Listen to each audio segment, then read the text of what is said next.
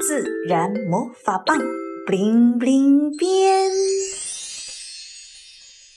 香蕉皮变身记。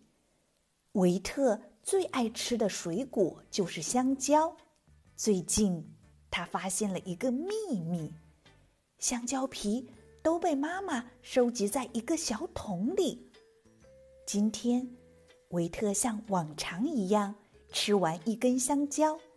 他要求去看看妈妈那个神奇的小桶。他打开桶盖，好奇地凑到桶边查看。嗯，味道闻起来和新鲜的香蕉不一样。可是，为什么要收集香蕉皮呢？正当维特疑惑时，耳边传来了咯咯的笑声。原来是小精灵。维特。想不想去看看香蕉皮变身的地方？维特使劲的点点头。小精灵拉起维特的手，那我们一起去看看吧。自然魔法棒，bling bling 变。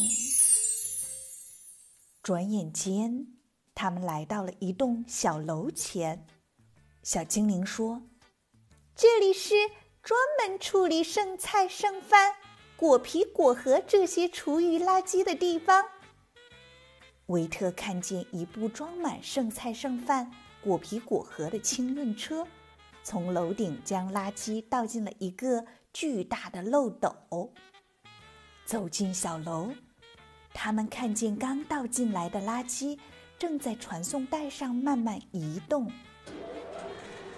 几个工人站在传送带旁，把不属于厨余垃圾的塑料袋、玻璃瓶等挑出来。紧接着，厨余垃圾被送进一个大型搅拌机，经过粉碎搅拌后，被送进两个四层楼高的密封铁罐里。这个大铁罐是干什么用的？维特仰头看着这个巨大的铁罐。这就是香蕉皮变身的地方。铁罐里住着许多微生物，它们是地球最厉害的清洁大使。它们一起努力，帮厨余垃圾变身成一种叫沼气的神奇气体。沼气经过净化，可以用来发电，让电视机、电冰箱工作起来。就这样。香蕉皮和其他厨余垃圾变身成电，又回到我们身边。维特，你知道吗？这个工厂工作一天产生的电，够我们一家人用四年呢。哇哦，香蕉皮原来还有那么大的作用呀！维特惊叹道。还有更神奇的呢，小精灵补充道。香蕉皮变身后剩下的东西还可以做成植物的肥料，使小花小草长得更健康。